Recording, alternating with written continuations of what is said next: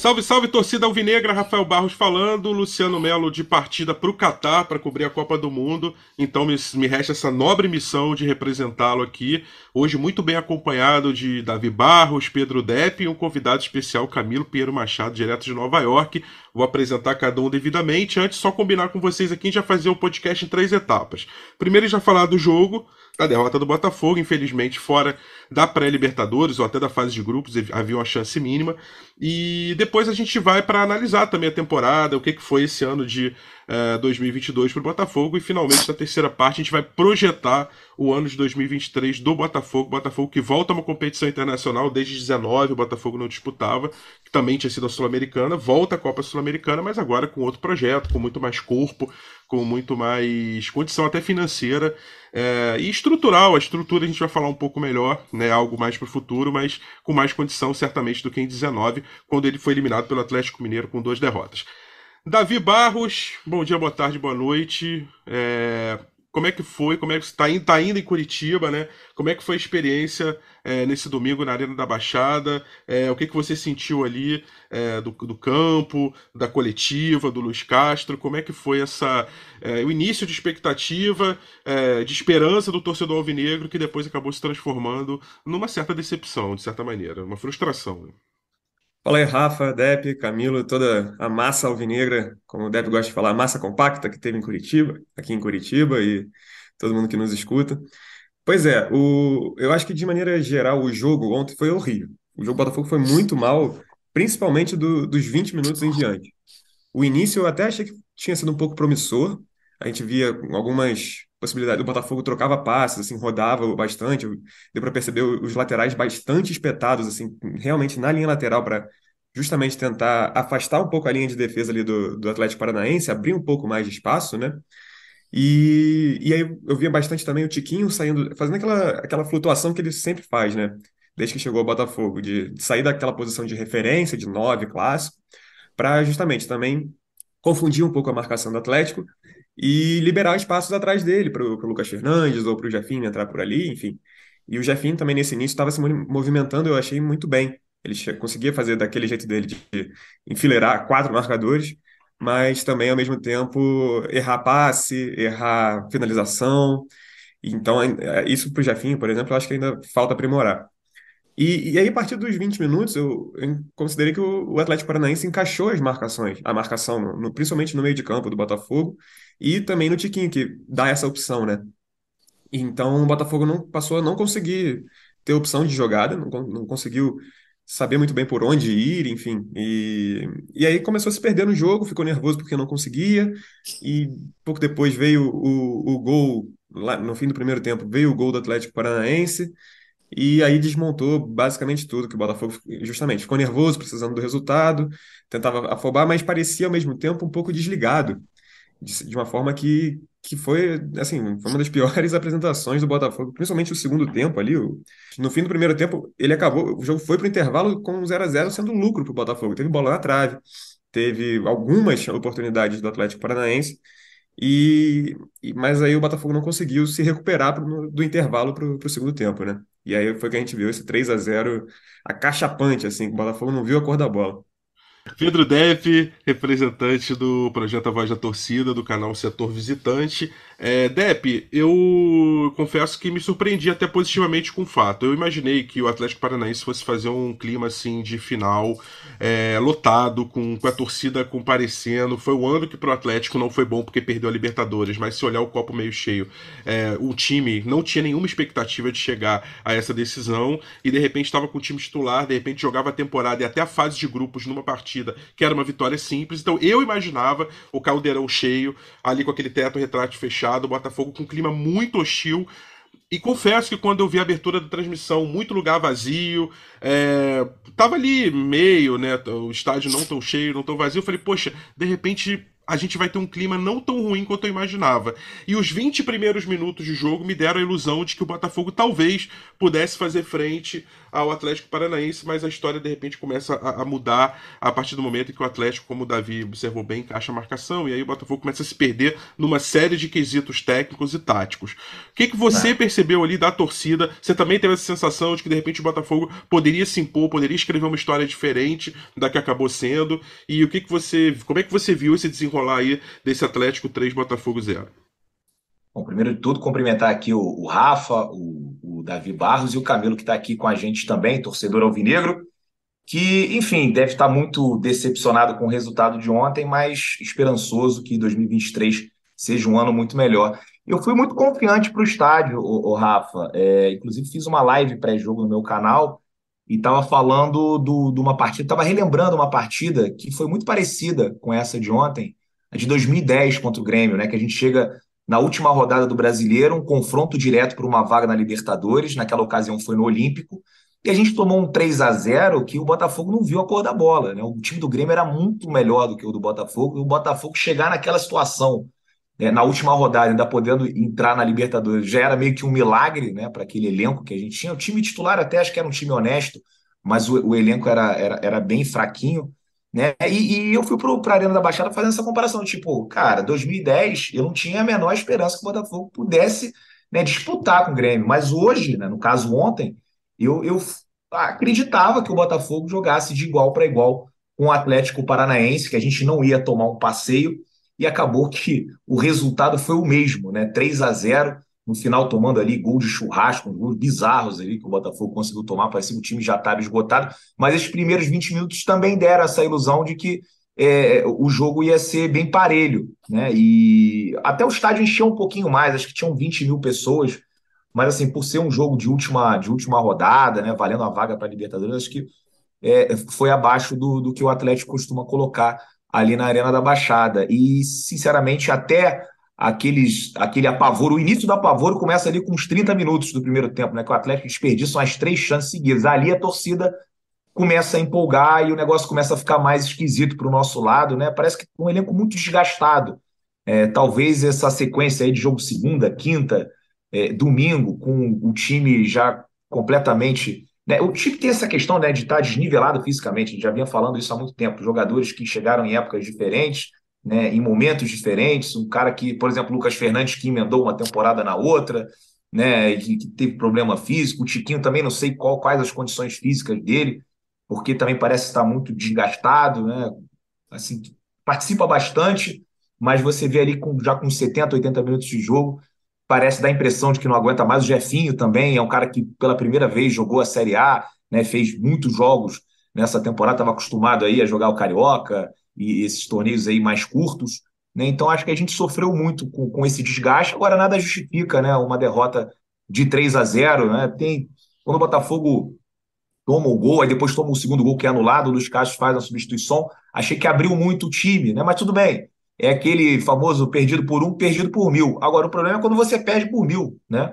É, e o Botafogo tomou ali um 3 a 0 que o torcedor não merecia, né? principalmente aquele que se fez presente na Arena da Baixada, com ingresso a 200 reais né? A meia entrada 100, mas a grande maioria paga o, o ingresso de inteira, não tem desconto para criança, não tem nada, e a gente lotou mais um setor visitante. Acho que quem merece parabéns acima de tudo é o torcedor alvinegro, não só o do Rio de Janeiro, como do Brasil inteiro que lotou né, todos os setores quando a gente for jogar fora, com certeza aí está no top 5 né, das maiores médias de público jogando fora do Rio de Janeiro. O resultado é ruim, todo mundo está irritado, mas a perspectiva para 2023 é muito boa, né? Não é boa, não, é muito boa, porque a gente sabe que a gente tem uma base. Agora, vamos precisar de reforço. A gente viu ali que esse lado direito, num jogo né, decisivo contra o Atlético Paranaense, deixa muito a desejar. Né? O Júnior Santos, o, o, Daniel Borges, né? Ali, o, primeiro gol. O Daniel Borges falou duas vezes, né? No primeiro gol ele me irritou muito, porque estava ali bem na minha frente, na frente do do Botafogo estava, que ele vai para cobrar o lateral, em vez dele tocar logo para o PR, ele espera todo o time do Atlético Paranaense chegar, né? E aí sai jogando, não sei se com, com o Júnior ou com o Jefinho, o Atlético toma a bola, escanteia e sai o gol. Né? Então, assim, o, o segundo ali, que aquele que foi anulado, né? Pô, ali não existe, né? O Adrielson também, numa partida, fez uma partida abaixo ali do, do que a gente está acostumado. Enfim, o, o Marçal também não foi bem, né? Achei que individualmente também o Botafogo foi muito mal, o Atlético né, soube jogar, é, soube aproveitar né, as falhas do Botafogo e fez esse 3 a 0 né, que é um resultado difícil. Né? Ontem para dormir foi difícil, mas como eu disse, a perspectiva para 2023 é muito boa, Rafael.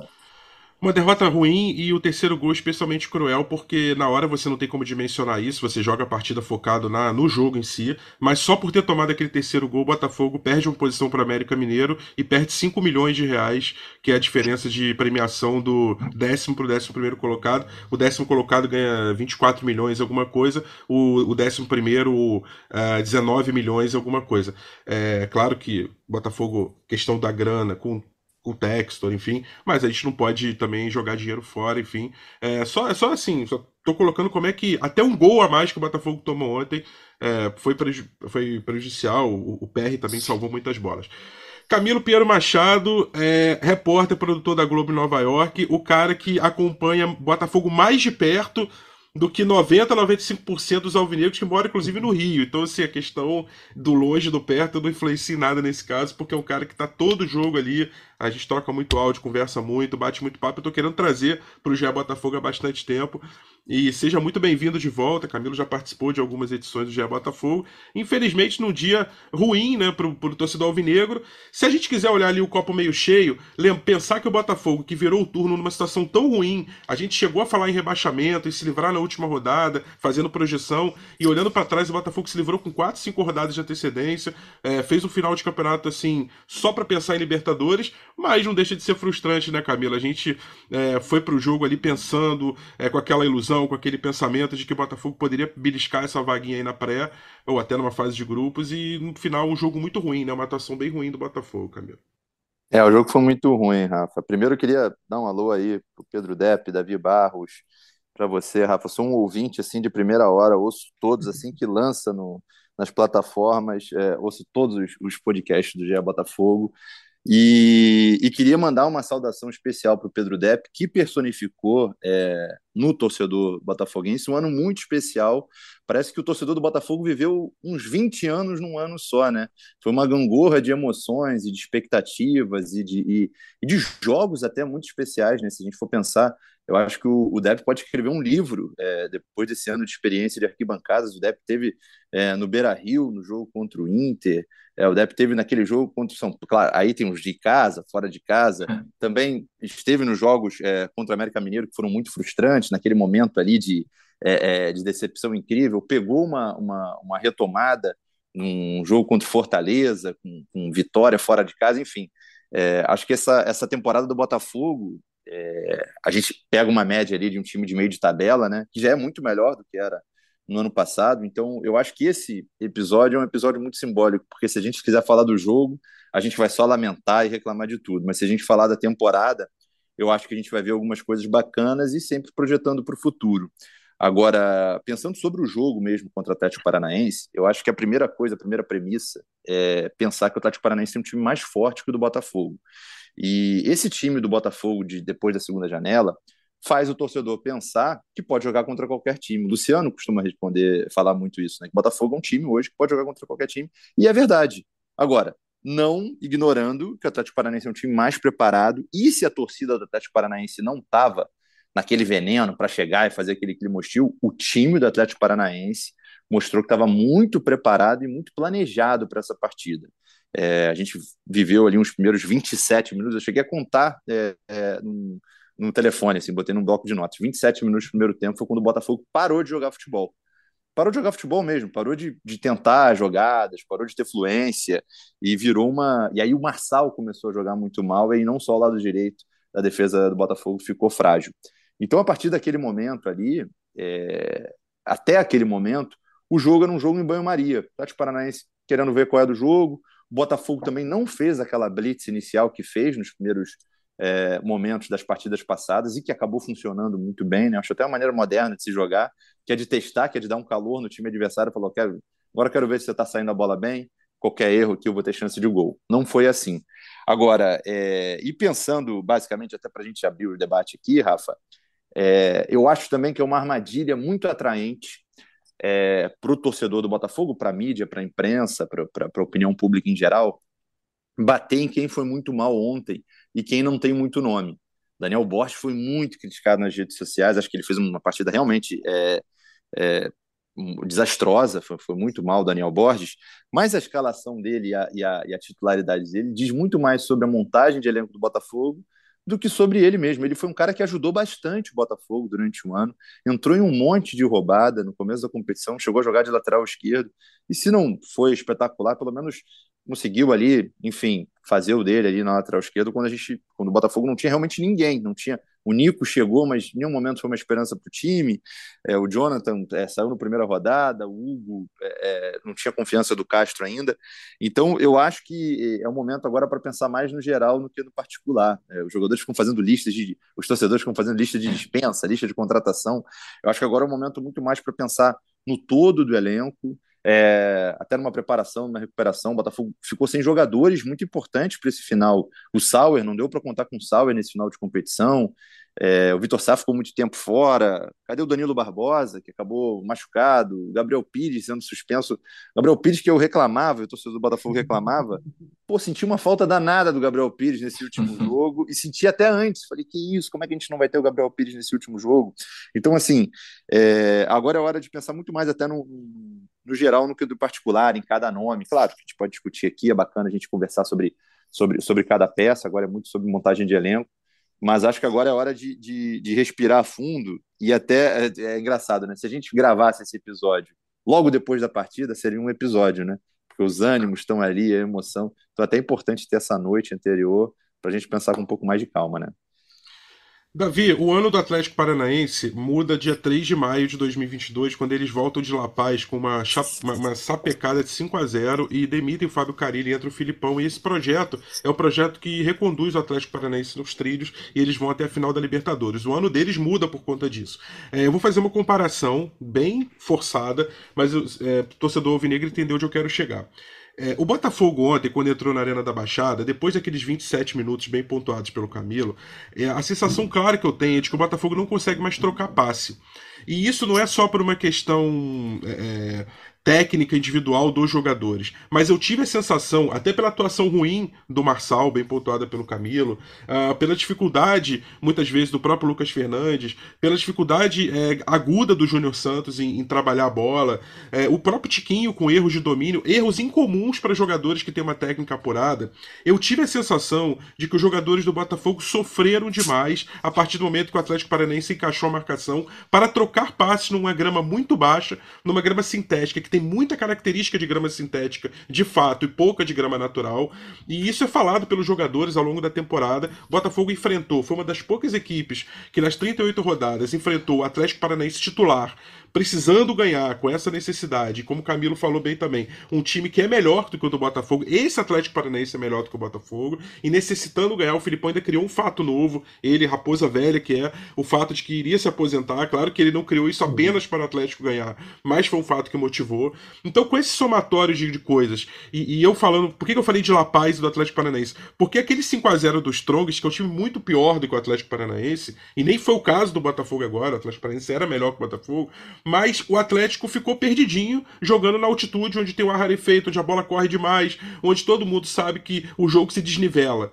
Eu tive a impressão de que o Botafogo, a partir do momento que o Atlético Paranaense encaixou a marcação, ele, ficou, ele sentiu demais essa questão do gramado. É, jogadores que normalmente não falhavam tanto, falharam muito ontem. O Adrielson, não só pelo gol contra, mas pelo gol que ele toma na terceira. O terceiro gol é um drible incomum que ele toma. Então, assim, a gente viu jogadores que normalmente atuam bem é, estarem abaixo do seu nível técnico ontem. Você sentiu que também essa questão do gramado influenciou? É, é, tem a questão tática ali, quando o Patrick de Paula acaba entrando no lugar do Gabriel Pires e, e o Tietchan passa a jogar fora da posição dele. É, o é, que, que você teve dessa leitura sobre esses dois aspectos? É, a questão do gramado e a própria questão das alterações aí que o Botafogo precisou fazer. Então, é, sobre o gramado, eu acho que é, é, é uma comparação até que dá para entender quando você diz que dessa questão do ar rarefeito, né, que a bola corre mais, que o cara pensa num, numa força que vai dar para a bola e na, na hora da execução ela vai muito além do que ele imaginava, pela resistência do ar, enfim. E, e tem isso, é, tem um lance que o. Alguns lances, na verdade, que o Botafogo ele, ele tá com a bola, ele vai se, se enrola, né? É, ou então perde um pouco o, o domínio, adianta um pouco, toca a bola na frente, mas aí perde a, um pouco da, do controle sobre ela. A gente viu alguns lances, por exemplo, eu achei que o Jefinho passou por isso. O Júnior Santos, que é, muitas vezes ele é enrolado também, né? Parece que no momento que ele domina a bola, eu vi alguém falando disso, mas no momento que ele domina a bola, automaticamente ele ganha cinco pernas ali que ele se, se enrola, acaba ficando, não tem mais controle sobre as próprias pernas, enfim. E aí essa, tem essa questão da grama, eu acho, e também a questão de, dessa da, das, um pouco tática, assim, mas eu, eu não, não acho que o, a entrada do Patrick de Paula tenha influenciado tanto assim quanto se fosse o Gabriel Pires, sabe? Eu vejo de uma forma um pouco diferente. Eu acho que o Botafogo foi muito mais dominado mesmo. E o Camilo até falou da questão do, do Marçal, né? Que e eu achei que o, a, a má atuação do Marçal se deve a uma ótima atuação do Terante também. O, o Terante estava comendo a bola ali. E, e, eu achei até que o, o Luiz Castro também falou isso na coletiva, né? De que tem que reconhecer que o Atlético Paranaense foi melhor. E realmente foi, sim. É, agora cabe a, a esse, ao, ao, Botafogo tentar entender, ao Luiz Castro, comissão técnica, enfim, tentar entender o que aconteceu tentar enxergar, e, e vai ter tempo para isso, né? Agora o Botafogo só volta a jogar, além do, do amistoso com o Crystal Palace, só volta a jogar para valer no ano que vem, em janeiro do ano que vem, quando começa o Campeonato Carioca. E, e aí é ver essa questão de como que vai ser, como é que vão ser esses ajustes, né, da, da equipe, até os próprios jogadores a, a, que podem chegar, enfim, acho que de maneira geral é, é um pouco por aí. Eu acho que dessa vez a, a alteração do, do Patrick de Paula no lugar do, do, Gabriel Pires, no meu entender, não fez tanta diferença. Mas aí até lembrando também a questão de vocês falaram do, do Adrielson, que não estava também, e ele já, eu, pelo menos a impressão que eu tenho é que ele caiu um pouco de produção nessa, nesses últimos quatro, três, quatro jogos, assim. Eu, o Adrielson, né, Davi, que lembrando que é um, um, daqueles casos que o Luiz Castro teve com a gente lá no, no Sport TV e, e perguntado, né, qual jogador mais te surpreendeu positivamente uhum. dentro dele. Ele falou, olha, o Adrielson, um jogador bom, a gente contratou ali para ser um, um bom suporte de elenco, mas não esperava que ele é, desse um retorno tão grande, é, tivesse uma dominância tão grande. Ele chegou a ficar é, 630 minutos, se eu não me engano, sem fazer uma falta, inclusive. Né? É, foram sete jogos, assim, foram sete jogos sem cometer uma falta. E, mas eu, eu tive essa impressão que nos últimos três jogos, assim, ele deu uma caída de rendimento, sabe? Mesmo contra o, contra o Santos ali, o Botafogo não foi tão ameaçado, mas já, já tinha, pelo menos na minha, na minha interpretação ali, já tinham alguns indicativos que ele não, não vinha tão bem quanto nos jogos anteriores. E o Marçal realmente foi, foi isso de surpreendeu, assim, o, o jeito que ele foi quase que dominado pelo Terange, né? E o Botafogo, de maneira geral, acho que foi dominado pelo Atlético também. Beppe, é, ali de dentro do, do estádio, no clima da, da torcida, da expectativa que de repente vai começando a, a virar preocupação e no segundo tempo se transforma em frustração.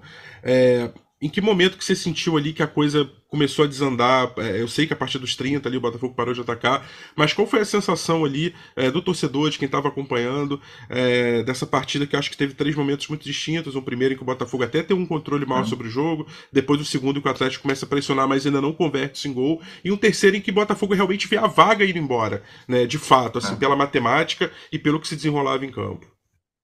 É, e assim, assisti o jogo inteiro, lá estava funcionando a, a, internet, né? Talvez porque é, não estava tão cheio o estádio, então estava o, o, jogo inteiro com o aplicativo aqui acompanhando os resultados. Os resultados no primeiro tempo eram bons, né? O Atlético estava empatando com o Corinthians, né? O América estava perdendo para o Atlético Goianiense, e aí no intervalo que a coisa começa a mudar.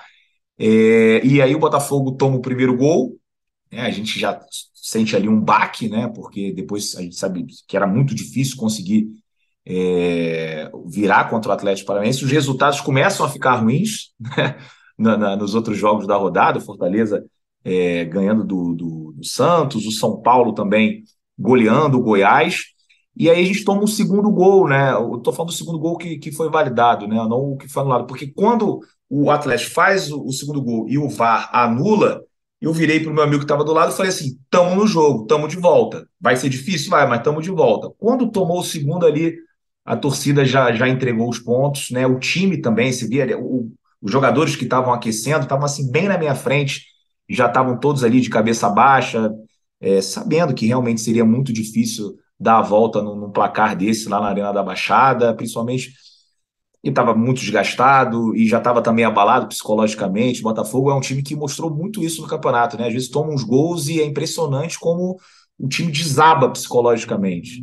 É, parece que o jogo acaba ali. E o Atlético encerrou no segundo, que foi, foi validado. Não me recordo quem foi que marcou, se foi o Eric, se foi, foi o Terãs, ou se foi o Vitor Roque, enfim. Foi um desses jogadores que, que marcou o gol. E, e ali enfim, o torcedor até apoiou, né? Isso, isso eu achei legal, né?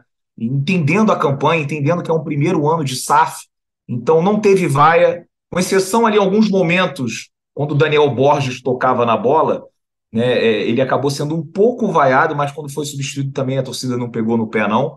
E, e cantou, né? Cantou as músicas ali de apoio ao clube, mesmo com o jogo já completamente decidido. No final, os jogadores também vieram é, aplaudir a torcida, a torcida aplaudiu os jogadores, cantou lá o E Ninguém Cala, né? E porque, cara, assim, não foi uma. O resultado foi muito ruim, o resultado deixa a gente um pouco envergonhado, assim, de voltar para casa, né? Eu fico imaginando, assim, o, o, Botafoguense que reuniu a família, reuniu os amigos, foi para um bar, fez o churrasco, todo mundo botou a camisa, botou a bandeira, né? Falou assim, hoje vai, a gente vai conseguir para Libertadores, as coisas mudaram. Aí chega lá e toma de 3 a 0 Pô, e depois volta para casa, né? Vai pegar o ônibus, aí o cara pergunta, e quanto é que foi o jogo? Já sabendo quanto é que foi o jogo, né? Tem esse cara que faz isso de sacanagem, né? O time estava perdendo, a torcida do Atlético Paranaense fazendo a festa, e a gente ali na arquibancada com orgulho, não do que a gente estava vendo em campo, mas com orgulho de ser botafoguense e da temporada que a gente fez, né? Do, principalmente nessa reta final, se você for pegar esse recorte que a gente tanto fala aqui, né? Do jogo do Fortaleza em diante, a temporada do Botafogo foi boa, né? É, não foi a dos nossos sonhos, mas a gente chegou na última rodada com chance de terminar em sexto. Acabamos terminando em décimo primeiro, que era o pior cenário de todos, né? Mas isso dá é, é uma esperança de que 2023 vai ser muito bom. O time veio falar com, com a torcida no final, até fiquei meio receoso. Eu falei, qual será que vai ser a reação? Mas a torcida respondeu com aplausos, né, pela luta. A gente sabe que é, o time estava bastante desgastado. Isso pode também ser uma desculpa, porque o Atlético Paranaense também fez mais jogos é, nessa temporada, também, é, enfim, estava com, com esses problemas de, de, de desgaste. Mas o, pensando em 2023, ô Rafa, acho que é, tem coisa boa. Sabe aquele negócio que o Túlio, acho que era o Túlio Stoss, falou assim: não, tem uma coisa guardada para o Botafogo, ano que vem, isso aqui. Só que, pô, não tinha como, não tinha, sabe, não tinha dinheiro, não tinha organização, não tinha profissionalismo, não tinha nada. Agora, com a cabeça fria, depois de uma derrota, assim, no dia seguinte, você consegue é, visualizar o cenário, né, entender que, cara, é, pô, a gente já tem é, uma base formada. Quanto tempo que o Botafogo não conseguia segurar jogadores né, que se destacavam? Se fosse em 2020, o Jefinho já tinha ido embora no meio do campeonato. Né? O, o Adrielson iria agora para o Corinthians. O, Marçal assinaria, de, sei lá, o Flamengo contrataria o Marçal para substituir o Felipe Luiz. E a gente vai conseguir segurar os nossos melhores jogadores. E aí o Castro ontem até em entrevista disse que, que, que falou com o Mazuco, né, com o Texo, que quer que o Botafogo traga pelo menos seis reforços, né, que sejam seis reforços para serem protagonistas. Pô, já enche o torcedor de esperança. Então, assim, resultado chateado com a partida, com o resultado, é, mas estou é, muito feliz aí com o que pode vir em 2023. Já estou pensando em Londres, tá? Inclusive, comprei hoje o meu ingresso, 125 reais, mais barato do que o da Arena da Baixada. A Arena da Baixada estava duzentão. Eu paguei agora no do Crystal Palace 125. O problema vai ser comprar a cerveja lá, né? Que aí vai estar tá mais caro, porque na Arena da Baixada que, que aliás, na Arena da Baixada, um negócio que não dá para entender. Você não pode entrar com bebida dentro da arquibancada. Quando falam bebida, não é cerveja, não. Você não pode entrar nem com água. Né? E assim. Ah, para não jogarem, né? É, é para não jogarem. Mas aí o que acontece? O Atlético Paranaense pode e eles jogam de um lado para o outro. A gente pode receber garrafa, é, copo d'água, copo de cerveja na cara e eles não. Né? Na verdade, ninguém deveria poder, mas lá é uma cidade que é cheia de câmera, que tem né, é, biometria para entrar. Pô, não, não, não, existe isso. E estava fazendo um baita de um calor, porque eles fecharam o teto. Então, assim, você não podia nem se hidratar durante a partida.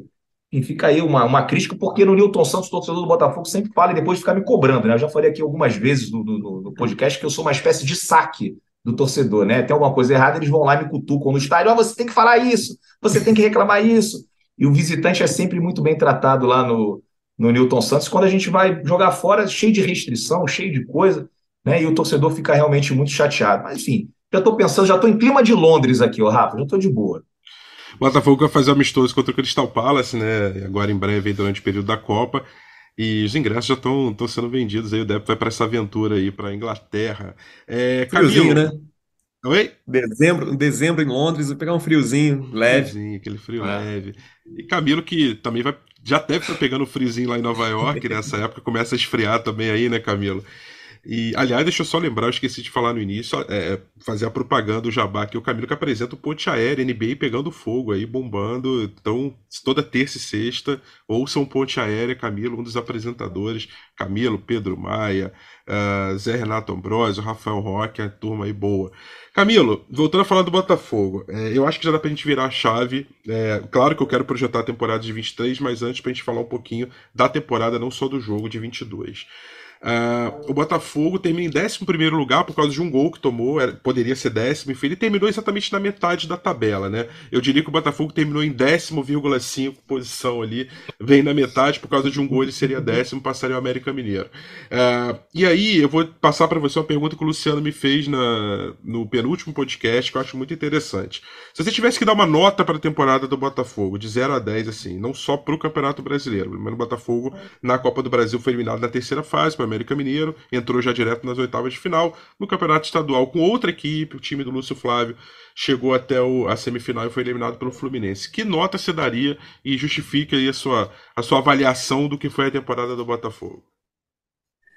Então, primeiro que é, eu vi sua resposta, eu acho que a minha resposta vai ser a mesma em relação à nota, é, até porque se a gente olhar o número de vitórias, derrotas e empates, tá tudo certinho, né? Tá tudo 15, 8 e 15, né? Se não me engano, né? 15 vitórias, é, 8 empates e 15 derrotas. Isso. Acho que. É, aí eu, já adiantando minha nota, eu daria a nota 5.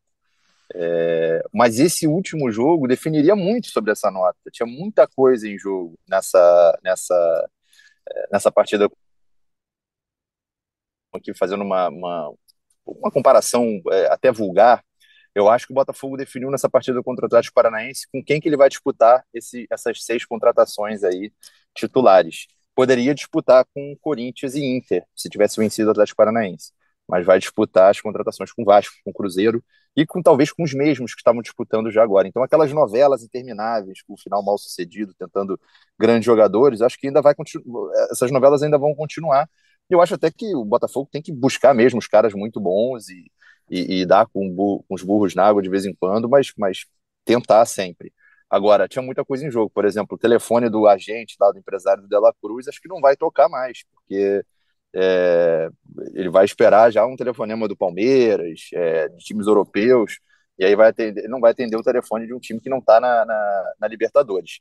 Agora, pensando na, na, na, temporada mesmo, foi uma temporada que começou tarde para o Botafogo. Né? O Botafogo demorou muito para começar a contratar, as questões até burocráticas, não dá para condenar assim. O Botafogo entrou né, no campeonato sem um time. O Botafogo foi botando seus jogadores aos poucos, com muitos problemas de lesão.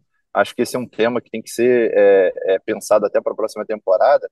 E acho que isso influencia diretamente na, na projeção para a próxima temporada. Por exemplo, a gente não sabe como é o Gustavo Sauer. Eu acho que ele é bom, hein? Eu acho que ele é muito bom. Eu acho que ele pode ajudar muito o Botafogo. Mas a gente não tem a real noção do que é o Gustavo Sauer. Eu, eu chego a me arriscar é, e dizer que a gente não sabe como é que é o Vitor Sá. Por mais que ele tenha feito algumas partidas agora, com alguma sequência nesse fim de temporada, mas foi muito prejudicado por uma, por uma ausência no momento fundamental da, da competição. E aí a gente pode é, se estender isso a parte é, do elenco, parte considerável do elenco que ficou de fora. Então, Danilo, Danilo Barbosa, né, Camilo? Danilo Barbosa. Danilo Barbosa, eu não sei, eu não sei se dá para contar com o Danilo Barbosa. Eu realmente eu não tenho uma opinião sobre o Danilo Barbosa. Teve alguns momentos que ele não foi bem, algumas partidas, outros eu achei que ele mostrou ali alguma aquele cinco ali mais forte para proteger os zagueiros, mas a gente não sabe ainda como são esses jogadores. Então, eu estou muito curioso e esperançoso para poder, em relação a uma pré-temporada, ver alguns jogadores. É, agora, é, ficam alguns dilemas, por exemplo, também o Junior Santos. O Junior Santos é um jogador que, para mim, não tem um nível é, técnico de um time que vai disputar Libertadores, por exemplo. Agora, foi um cara que se escalou pela vontade, né, pela atitude dele e que ajudou demais o Botafogo. Talvez o, o, a posição dele, a colocação dele é, nessa fila do pão aí por, por, por, por, boas oportunidades do Botafogo seja um jogador mais como opção para o segundo tempo, para fazer aquela fumaça ali quando o jogo estiver empatado, perdendo de 1 a 0 2 a 1 do que aquele jogador dono da posição na, do lado direito. É, então, acho que o, o, Botafogo ele acabou fazendo o time muito aos poucos, criando alguma base só no fim, e fica muito difícil qualquer tipo de avaliação mais, é, é, mais profunda, até em relação ao trabalho do Castro, É, e, e, e, é interessante isso. Acho que o Depp tem um lugar de fala muito mais, muito mais, muito mais nobre é, nesse lado, mas o torcedor do Botafogo e até a imprensa, eu acho que a imprensa também, a, crônica esportiva brasileira, é, teve uma relação muito forte, emocional com esse time do Botafogo. Porque, primeiro, o Luiz Castro ele é contratado numa disputa contra o Corinthians, né? Uma disputa. Isso foi muito importante para a autoestima do torcedor do Botafogo e até com uma, um reposicionamento de mercado. Olha só, o Botafogo ganhou aqui uma disputa de um técnico valorizado. É, e aí todo mundo torcendo muito para o Luiz Castro dar certo. Um cara super sério, inteligentíssimo, é, mas que não, não conseguiu fazer o time jogar no primeiro turno, por exemplo. É, e a torcida estava com muita vontade. A torcida defendia o, o Castro, as ideias do Castro, até a imprensa, como se fosse uma coisa, pô, tem que dar certo, porque o cara é bacana, e o cara é trabalhador, e é bom técnico, enfim. E as coisas é, é, foram muito mais por linhas tortas do que por um bom futebol no começo. Depois o Botafogo conseguiu um time, realmente. Chegou o Eduardo, chegou o Marçal, pô, chegou o Tiquinho, né? Uma, é um salto de qualidade é, é gigantesco. Mas aí eu pego uma frase do, do Depp para resumir isso. O Botafogo não tinha nada. O Botafogo não tinha nenhuma perspectiva de contratação, de plano, de CT, não tinha dinheiro, era só dívida, não tinha nenhum grupo político bem intencionado, bem intencionado que eu digo é, de forma de gestão, né? Não estou falando de má intenção, estou falando mais de, é, de preparação para gestão. E agora o Botafogo tem muitos erros, muitos acertos, é, e, a, e, a, principal é, situação agora é ver os erros realmente porque no alto rendimento, numa auto cobrança, é, as coisas funcionam melhor. Eu acho que esse primeiro é, ano de SAF foi muito emocional, de todos os lados. Tudo está muito ruim, tudo está muito bom, tira o Castro. Na verdade, o Castro é o cara e acredita no projeto. Eu acho que agora as coisas vão se assentar um pouquinho mais, vai ter uma pré-temporada, e eu acho que tem algumas, alguns reforços, alguns reforços que o Botafogo vai conseguir até internamente no grupo. Se o Salver se transformar num jogador que pode ajudar se o Kaique voltar bem, por exemplo, e puder compor o elenco também, se o Del Piade evoluir, é, enfim, são, são situações dentro do elenco que podem ajudar. Agora, claro, precisa de reforços, né? Eu acho que é, como um primeiro ano foi ok, até me, me preocupa um pouco é, a escolha das palavras do Mazuco na, na, na entrevista ontem. Ele disse que estava satisfeito. Eu acho que essa é uma, é uma, uma palavra fora de inadequada para o momento, depois de um 3 a 0 e depois de uma eliminação que poderia ficar em sexto e ficou em décimo primeiro, eu acho que você pode estar orgulhoso, mas satisfeito, talvez ele tenha colocado a palavra. É... Aqui, eu, eu cobri o UFC agora nesse fim de semana, e o fazendo uma comparação, e o lutador que perde não, não dá entrevista depois. Né? Imagina, um lutador tá ali, é uma situação muito, muito drástica, né? uma luta, né? uma luta de MMA. É, os nervos estão à flor da pele ali. Eu acho que quando um time se elimina, quando o time tem, um, tem, um, tem uma derrota assim, acho que o gerente ele poderia falar depois de uma noite de sono, entendeu? Com mais calma, tranquilo, até para o torcedor poder ouvir com mais calma, para a imprensa poder ouvir com mais calma também. Mas eu acho que é isso, acho que é, é, é foi ok. Nota 5, é, mas não tinha nada antes, né? Então há esperança, há, há, há um caminho de futuro legal aí para o Botafogo. Eu já vou chegar no Davi, que aí quando eu chegar no Davi eu quero já mudar de, a segunda para a terceira chave, que é já para projetar 2023 eu quero passar pelo Dep, que foi citado antes. Dep, é, eu acho que o principal desafio de 2022 para o torcedor alvinegro foi quase que uma reeducação do, do que, que é o, o torcer para, o, para o, o alvinegro botafoguense. Porque a gente sabe que é um torcedor usualmente desconfiado, é, até um pouco crítico demais, muitas vezes chamado de ranzinza, porque é um torcedor que está acostumado com uma realidade difícil, né, cara? E, e de repente, é, quando chega o, o texto, quando chega o Luiz Castro, você falar em, em projeto, em processo, em, em, em paciência, em tempo. E, cara, de verdade, eu até me surpreendi com o torcedor do Botafogo. É claro, teve aquele episódio episódio da invasão de alguns torcedores lá do é, pré-jogo jogo contra o São Paulo no primeiro turno. Em algum momento houve uma insatisfação, em algum momento houve vaia. E se não houvesse, seria, teria algo errado, porque o torcedor tem o sentimento, tem toda uma. uma uma situação de, de, de, de, orgulho ferido muitas vezes, né? Pelo, pela forma como muitas vezes o time levou na temporada. Mas sabe que eu acho que de forma geral eu, eu vi um torcedor assim muito diferente é, e, e, muito disposto a jogar junto com esse projeto e a ter uma paciência, um nível até de tolerância muito maior do que o normal. Não sei se é uma sensação minha, Depp. Não, não é sensação sua, não. Minha também. É óbvio que tiveram momentos ali de, de turbulência, teve o episódio da, da, da, invasão, teve vaia no estádio, teve a torcida xingando o Luiz Castro. Eu lembro que ele ficou muito magoado com isso, né? não está acostumado. Já falei aqui no podcast, lá em Portugal, quando o torcedor está insatisfeito, eles levantam lenços brancos. Né? Aqui não, o, o torcedor acaba xingando o técnico, ele não está acostumado com isso. E acho que, assim, na cabeça dele, ele via aquilo como injusto. E se você for pegar mesmo a escalação do, do Botafogo nos jogos né, do, do, primeiro turno, por, por exemplo, na eliminação da, da Copa do Brasil para o América Mineiro, você vê que é um time completamente diferente. Jogava o trio de ataque era Chay, Vinícius Lopes e Matheus Nascimento. Chay não está mais aqui, o Vinícius Lopes não é nem titular nem na segunda divisão da Bélgica, né? E o, o Matheus, enfim, não, não, não decolou aí como a gente imaginava nessa temporada. Então, assim, é, o Botafogo teve praticamente três formações né, diferentes durante um Campeonato Brasileiro de 38 rodadas. É, é uma coisa muito louca. Então, é, acho que o torcedor do Botafogo tinha que contextualizar é, antes de, de, enfim, de fazer críticas mais pesadas ao trabalho. acho que críticas pontuais e construtivas, com certeza, é, fazem parte. Ah, inclusive, quando teve o programa no, no Sport TV, no Seleção e o Castro foi lá, o Rizek brincou, colocou ali né, a fila para pedir desculpa para o Luiz Castro, né, que o Botafogo estava numa sequência boa, o Luiz Castro deu uma risada e falou, mas eu também tenho que pedir desculpa para ele, porque eu também errei.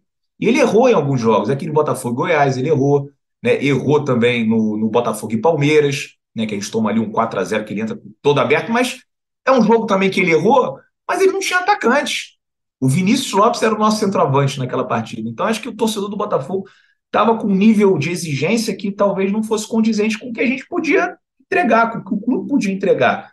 Né? Agora a gente já, já tem um outro nível de exigência e 2023 vai aumentar ainda mais. Né? Mas acho que o torcedor entendeu que já não dá mais para fazer como era antigamente na época dos amadores. Né? O Campeonato Brasileiro de 2020 a gente ia rebaixar, tem o quê? Cinco mudanças de treinador? Dá, não dá. Nenhum time aguenta uma coisa dessas. Né? Não, não, Hoje em dia não funciona, você tem que dar tempo para o cara trabalhar. O Luiz Castro sempre fala, né? O mal do, dos dirigentes é esse, né? Você é, contrata o treinador, deixa ele trabalhar, aí você, quando os resultados não vêm, quando ele começa a identificar o problema, você vai lá e manda ele embora. Aí traz outro. Aí o outro vai lá, tem aquele, né, dá chacoalhada, começa a ganhar, depois os mesmos problemas já aparecem. Quando ele começa a identificar qual é o problema, vai lá e demite e traz outro. Então, assim, pela primeira vez a gente está fazendo as coisas de um jeito diferente. Eu passei muito pano para o Luiz Castro, porque é, além de confiar no, no, no, profissional, eu acho que a maneira como a gente fazia futebol estava é, errada e acho que tem um momento ali que é um divisor de águas, né, que a torcida para realmente de encher o saco, né, entre aspas, aí, do, do, do técnico e nas redes sociais, quando o Texor aparece numa live com os influenciadores e fala: o Luiz Castro é o meu sócio no projeto, é o cara que eu escolhi e a gente vai com o Luiz Castro, ele não vai ser demitido, e isso não passa pela minha cabeça. Eu acho que caiu a ficha ali na, nos torcedores, tipo assim, caramba, agora a gente tem um dono, e ele vai fazer o que ele quiser, e ele não vai sentir a pressão que o Montenegro sentia, que o Mufarrege sentia, que o Dursese sentia, porque ele não mora no Rio de Janeiro. Ele toma as decisões do Botafogo na Flórida, em Londres. Aliás, eu estava vendo o GE hoje de manhã, estava lendo a matéria do Davi, e assim, uma reunião em Londres vai decidir o futuro do Botafogo.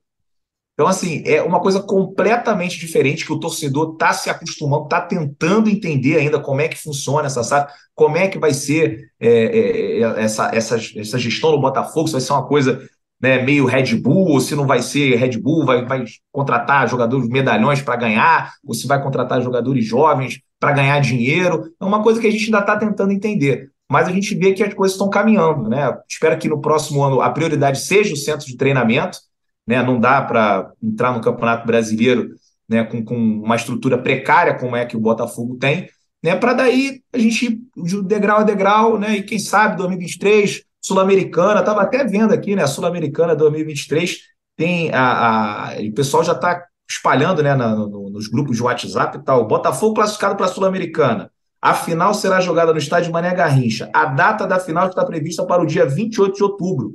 O Garrincha nasceu no dia 28 de outubro de 1933. Né? Então, assim, quem sabe é, alguma coisa boa esteja guardada aí para a gente, que possa ser a Sul-Americana. Acho que tem chance, acho que o Botafogo entra como um dos favoritos aí para vencer esse torneio. Agora, tem que priorizar, né? Tem que levar a sério. Não dá para é, botar time reserva, time misto, porque a gente sabe que a fase de grupos é muito complicada, só passa um clube por grupo, né? Mas acho que a gente está no caminho certo né, de, de fazer um campeonato brasileiro ainda mais digno em 2023 e, quem sabe, beliscar um, um, campeonato que o torcedor já não aguenta mais, né? Pelo amor de Deus, tem uma geração aí que não viu o Botafogo ganhar nada. Eu vi quando eu era adolescente, fui um adolescente feliz, né? Que o Botafogo na década de 90 me deu muitas alegrias. Mas essa nova geração e a que está por vir também estão merecendo um campeonato relevante. Ô, Rafa, Davi... deixa eu dar meus dois centavos antes da gente mudar para 2023. Falar, só dar meus dois centavos aqui sobre essa temporada de 2022. Eu falei, eu botei no Twitter, que até apareceu no, no tempo real também, que o Botafogo terminava numa honrosa décima colocação. E ali eu acho que eu fui infeliz na palavra honrosa. Eu acho que depois eu fiquei pensando, acho que não, não foi a, a palavra adequada. Mas eu mantenho, hoje eu mantenho a, a nota que eu dei naquela ocasião ali, que acho que é a nota 7. E por que que eu acho isso? Porque, é, vendo assim, em retrospectiva, como o Depp falou, o, o, time do Botafogo, o elenco do Botafogo era, assim, se fosse aquele do início do ano, depois do empate em 1 a 1 com Boa Vista, até que o Rafael rompe o tendão de Aquiles, e você chegasse e falasse, ó, pô, o Botafogo vai terminar em 11 no Campeonato Brasileiro. Eu acho que ali, uma boa parte, talvez, dos torcedores que estivessem no Newton Santos falaria, pô, beleza, eu aceito, eu aceito isso. Sabe aquele, lembra daquela, do programa do Silvio Santos? Que falava do negócio do sim, sim ou não. Sim, não. É, exato. Só que dessa vez seria meio consciente, né? Você não teria, o, você não, não saberia o processo, mas o, o, resultado final, você saberia que de repente era um décimo primeiro colocado, décimo primeiro lugar ali no Campeonato Brasileiro. É claro que esse último jogo ele deixa um, um sabor muito amargo, porque você via que você tinha a possibilidade, você dependia só de si, e até eu vi alguns torcedores brincando que esse era o problema. E, e aí o Botafogo chega e perde 3 a 0 do jeito que foi mas eu acho que isso não pode apagar a forma como a temporada foi construída. O, o arco, como falam o pessoal que gosta de série, de filmes, tem um arco do personagem, né? Que é como é que a história é construída. E o arco do Botafogo para 2022, eu vejo de uma forma que hoje o torcedor talvez ainda esteja chateado. Talvez não, certamente. E tem que estar mesmo. Chateado com a derrota por 3 a 0 o time jogando muito mal. Mas daqui a alguns meses, de repente daqui a alguns anos, vai poder olhar, olhar para trás e falar, pô, aquela temporada de reconstrução do Botafogo foi aceitável. Como o, o Castro falou, foi uma, foi uma temporada aceitável. E eu acho até que foi uma temporada digna, que, que o Botafogo foi digno. É claro que tem a, a eliminação do, da Copa do Brasil com, 3, com 5 a 0 no agregado, né? Foi 3 a 0 2 a 0 se eu não estou enganado. E, e, de certa forma, isso incomoda, incomoda também o resultado de, de ontem, né, de, de domingo contra o Atlético Paranaense. Mas, de uma maneira geral, e dado que o Botafogo no início do ano não tinha, só tinha, sei lá, o Daniel Borges, dos jogadores que, que atuaram ontem no time, e eu acho que essas várias contratações, muitas mudanças, isso faz com que o Botafogo termine, terminar o ano em, em 11 terminar a temporada no meio de tabela, como a gente até imaginou no, no, início do Campeonato Brasileiro, que o Botafogo ficaria em décimo, ficou em décimo primeiro por, por essa questão de um gol, né? E eu, eu, vejo isso como essa, essa temporada boa do Botafogo, até de uma certa forma. E, e aí é uma, é uma sensação até um pouco mais distante, né, de repórter, que por mais que a gente esteja no dia a dia, não, a gente tem que ter uma, uma, uma, uma visão, assim, uma, uma eu acho que é uma visão mesmo, enxergar a coisa de uma maneira mais ampla e de uma maneira mais fria também. O distanciamento, né, Davi? É, o distanciamento, exato.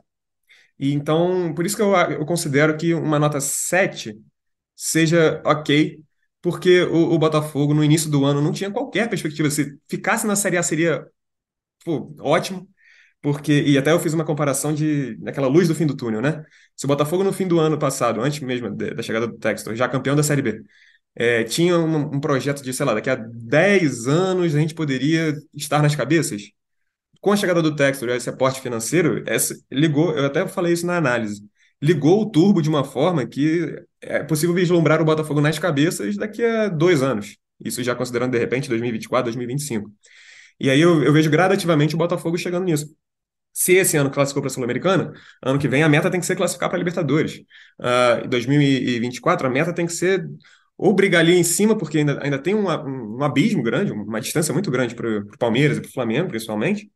E, mas eu acho que com inteligência de mercado, investimentos certos, adequados e até estrutura também, e a gente vai falar disso um pouco mais na frente, é, eu acho que dessa forma que o, o Botafogo pode é, chegar nesse momento. E por isso que eu acho que a temporada de hoje, desse ano de 2022, é uma, seria uma nota 7. Camilo, é, O que, que a gente pode esperar de 23 do Botafogo? Sobrou Sul-Americana, além, claro, das competições normais, estadual, o Botafogo vai ter aí o Brasileirão novamente, com perspectiva de terminar melhor do que a 11 primeira colocação, chegar, quem sabe, a Libertadores, mas vai brigar por título esse ano, o título da, da Sul-Americana, por que não? Botafogo incorporando o elenco, ou será que é sonhar demais, uma vez que também a Sul-Americana começa a receber gente eliminada da Libertadores, uma vez que só o primeiro colocado se classifica na fase de grupos, uma vez que mata-mata é imprevisível, ou, ou, ou dá para sonhar com você incorporar o elenco e brigar por uma Sul-Americana em, em 23. É isso? É esse deve ser o foco do Botafogo? Ou é não pensar muito em título, pensar em reconstrução ainda e tentar projetar mais 2024?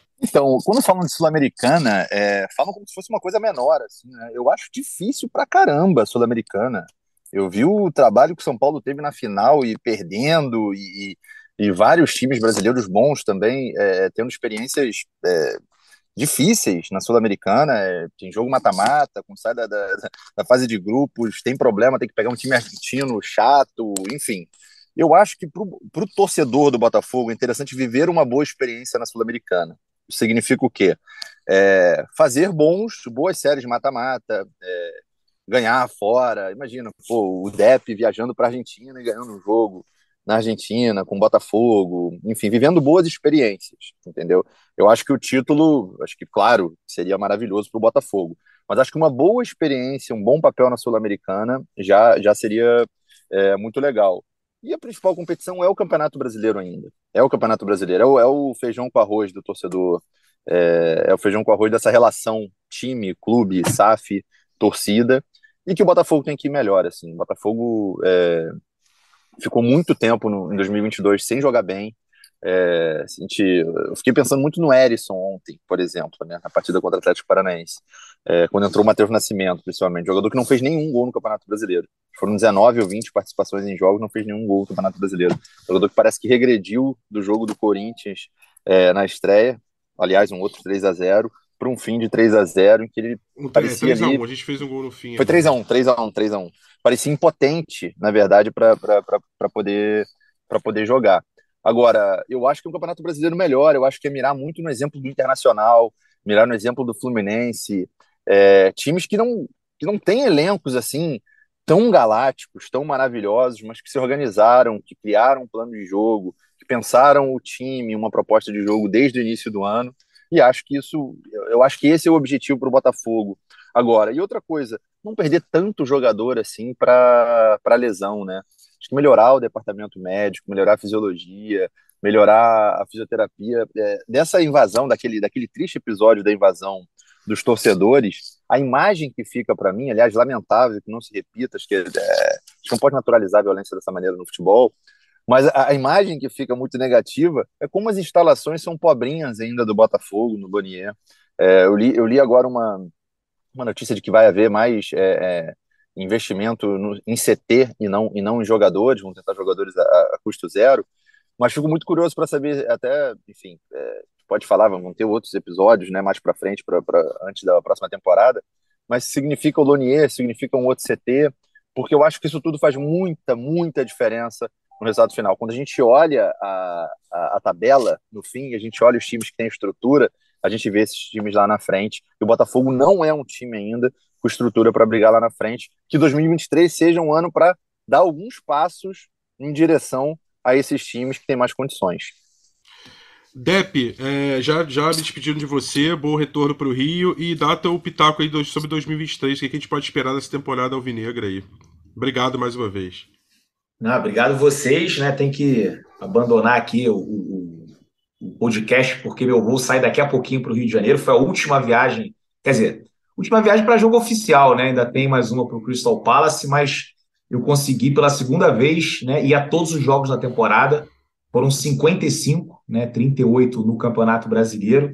Então, assim, como até o Camilo falou no, no início do podcast, eu vivi muitas emoções nesse ano, mas eu, eu, não tinha dado a minha nota, não, mas o, o Camilo deu 5, o Davi deu 7, eu vou ficar com 6, né? Que acho que foi uma temporada aceitável, o Botafogo passou de ano.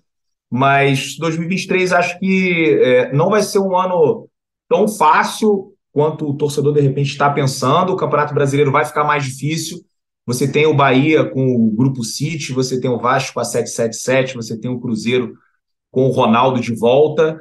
mas eu acho que a gente largou na frente desses times, né, que vão ter que reformular o elenco, porque a gente viu que na Série A é completamente diferente. Né? O, a, a, pegada é, é assim, é, é, outro nível. Né? Então, assim, o Botafogo vai ter que se reforçar, mas o Botafogo tem a vantagem de já ter uma base, já ter um técnico que conhece o time, né? É, e, e, então acho que a gente lá na frente tem tudo para fazer um campeonato digno. Não sei se título é, é, é, algo que a gente possa cravar. Acho que, acho que nem o Flamengo pode cravar, nem o Atlético Mineiro, nem o Palmeiras pode cravar que vai ganhar um título, né? Porque é muito difícil, apenas um time ganha. Mas eu acho que o que é, a gente tem que colocar como objetivo é competir. Né? É, não pode tomar de 5 a 0 no agregado para o América Mineiro na Copa do Brasil. Né? Acho que com, com o time que a gente tem e com pré-temporada né, e com mais reforços, a gente também não pode terminar na segunda página da tabela, por mais que tenha sido por apenas um gol. Então, assim, eu acho que é, é uma etapa de cada vez. Eu tô com o Camilo, acho que a, a Sul-Americana ela não é tão fácil quanto ela aparenta, mas eu ainda entendo que o Botafogo é, é um dos favoritos, até pelo, né, pelo, pelo valor, pelos valores aí que o Botafogo tem para investir, né, o aporte do John Texel acho que a gente tem tudo. Mas o Internacional caiu para o Melgar, né? O São Paulo perdeu para o Independente Del Vale. E, e talvez por, pelos times brasileiros subestimarem um pouco né, a, a, alguns rivais aí da América do Sul. Acho que o Botafogo tem que priorizar de verdade a Copa, do, a Copa Sul-Americana. Eu lembro que o Botafogo em 2018, né, ficava postando ali hashtag rumo ao bi, vai ser 93 em 2018 e tal. Aí quando foi jogar contra o Bahia Salvador, botou o time reserva com o Diego Loureiro, que era o quarto goleiro no gol, e acabou fazendo o gol contra, a gente perdeu lá de 2 a 1 ganhou de 2 a 2 2 a 1 no Rio, mas acabou sendo eliminado. Então, assim, ó, qual o campeonato que dá pra gente ganhar? O torcedor, convenhamos, né? Ninguém aguenta mais o Campeonato Carioca. Até gostaria de ganhar o Campeonato Carioca, mas se ninguém aguenta mais ganhar o Campeonato Carioca, ninguém aguenta mais nem jogar o Campeonato Carioca. Qual é o campeonato que dá para ganhar? É a Sul-Americana. Com esse time que a gente tem, dá para ganhar? Dá. Vai ser difícil, vai. Então, mas vamos focar e vamos priorizar o torcedor botafoguense está precisando de um título. Agora, é, se for eliminado ali na semifinal, jogando contra o Penharol, jogando contra o São Paulo, a gente vai entender, pronto, faz parte do jogo. Agora, o que a gente não pode mais admitir é, são as, as eliminações vergonhosas que a gente acumulou nos últimos anos na Copa do Brasil, né, e campeonatos bizões que a gente fez no Campeonato Brasileiro. Mas ano de 2023 vai ser melhor. Foi um prazer estar aqui com vocês esse ano né? E ano que vem estaremos acompanhando o Botafogo mais uma vez em todos os jogos, ver se eu consigo mais uma vez fazer uma temporada completa. Queria agradecer demais o Rafa, o Davi, o Camilo, torcedor alvinegro aí, por ter me apurado durante toda essa temporada. Às vezes a gente fala as besteiras, a gente se emociona, né? Fala de cabeça quente, mas no final vocês sabem que eu sou botafoguense, que eu quero o melhor para o nosso clube. E é isso. Grande abraço. Eu vou, eu vou sair logo aqui, senão eu vou chorar. O último podcast depois do campeonato, eu, eu fico muito emotivo, Rafa. Mas é isso, valeu, um grande abraço para vocês. Vou correr, senão vou perder meu gol. Valeu. Vai lá, vai lá. Valeu, Depe. Davi, já dando a tua última palavra da despedida também, projetando 23, eu vou só dar uma opinião aqui. É, tô mais no papel de apresentador, mas vou dar um pitaco aqui. Acho que a gente vai ter o Campeonato Brasileiro mais difícil, pelo menos dos últimos cinco anos, em 2023, é, por várias circunstâncias, pelo, pelo peso das camisas, pelo fato de o Cruzeiro estar tá vindo muito pesado com o SAF, o Vasco começando a estruturar com a 777, vai vir também brigando ali. Uh, a gente vai ter times que já vêm com uma base montada, mesmo trocando de técnico, como o caso do Corinthians. O Mano tem uma base muito boa no Inter, o Renato Gaúcho, que entende muito de Grêmio, Renato Portaluppi, é, o Fluminense não precisa nem falar o trabalho do Diniz, o Flamengo não precisa nem falar, o Palmeiras não precisa nem falar, uh, o Botafogo é mais um player nessa história aí também, mais um jogador importante, mas olha, vai ser um campeonato dificílimo, você vai ter pelo menos 15 times de um nível técnico pelo menos regular para bom. Uh, acho que vai ser um campeonato mais difícil, inclusive, do que foi esse de 2022. Davi, essa impressão que eu tenho. E falando Sul-Americana, uhum. é um campeonato que o Botafogo tem para brigar, mas é um campeonato complicado também, porque a fórmula dela é, é muito traiçoeira. O Fluminense disputou, ganhou de 10 a 1 uhum. do Oriente Petroleiro, não passou porque só passava um. O Ceará brigou com o Independente ponto a ponto para passar na última rodada. O Atlético Goianiense também só conseguiu passar da LDU na última rodada, por quê? Porque é só uma vaga, é só o campeão do grupo que passa, então é uhum. complicado complicado. Atlético Goianiense chegou na semifinal, se eu não me engano, né? Perdeu para São Paulo. Isso aí.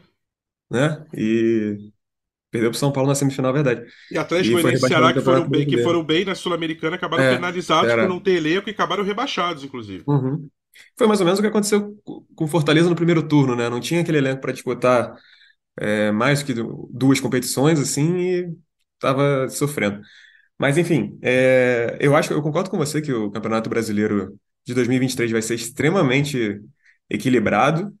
é, se o Botafogo disputou a Série B mais, a maior Série B de todos os tempos em 2021, tem a chance aí de disputar a maior, maior Brasileirão, talvez não de todos os tempos, porque acho que a comparação é complicada, mas é, certamente dos últimos anos, porque é isso, são times que sobem da segunda divisão com um potencial de, de investimento muito alto, né? O Bahia também tá, tá para virar SAF, se não me engano, né? tá para ser vendido para o Grupo City, né? Sim. Além do, do Vasco, do, do, do Cruzeiro, e o Grêmio que, querendo, é sempre uma força, né?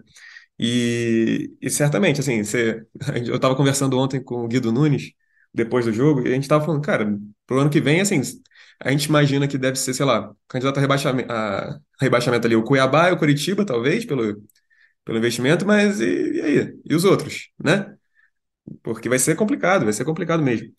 E, e sobre a Sul-Americana também, eu acho que eu concordo que o Botafogo seja uma das forças para esse ano que vem. E, e eu acho que a cobrança tem que aumentar em relação ao, ao Botafogo, em relação ao investimento, ao que o time vai apresentar em campo, ao Luiz Castro, enfim, de uma maneira geral, tem que aumentar a cobrança, até porque vai ser um projeto desde o início do ano, né? Um trabalho desde o início do ano, e que na verdade já começou, ainda começou em abril, né? Com a chegada do Luiz Castro, março, abril. E, e aí, justamente, como vai ter esse. Vai poder fazer pré-temporada, enfim, vai ser um. Não vai ser um, um, uma troca de pneu com o carro andando, como foi esse ano, né? Mas aí eu acho que justamente a, a cobrança em cima do time tem que ser maior, em, em cima do que, o, que os jogadores devem apresentar. E aí, além disso, falando também sobre o ano que vem, o que eu, eu apurei até é, conversando com gente do Botafogo, foi, era sobre essa. Como é que vai ser esse ano que vem, né? O Deb falou dessa questão da reunião que o Textor e a, e a direção do, de futebol do, do clube deve ter em Londres para definir quanto que o, o investidor americano, o empresário, ele vai o dono do Botafogo, vai poder colocar para as contratações, vai poder colocar de dinheiro para as contratações.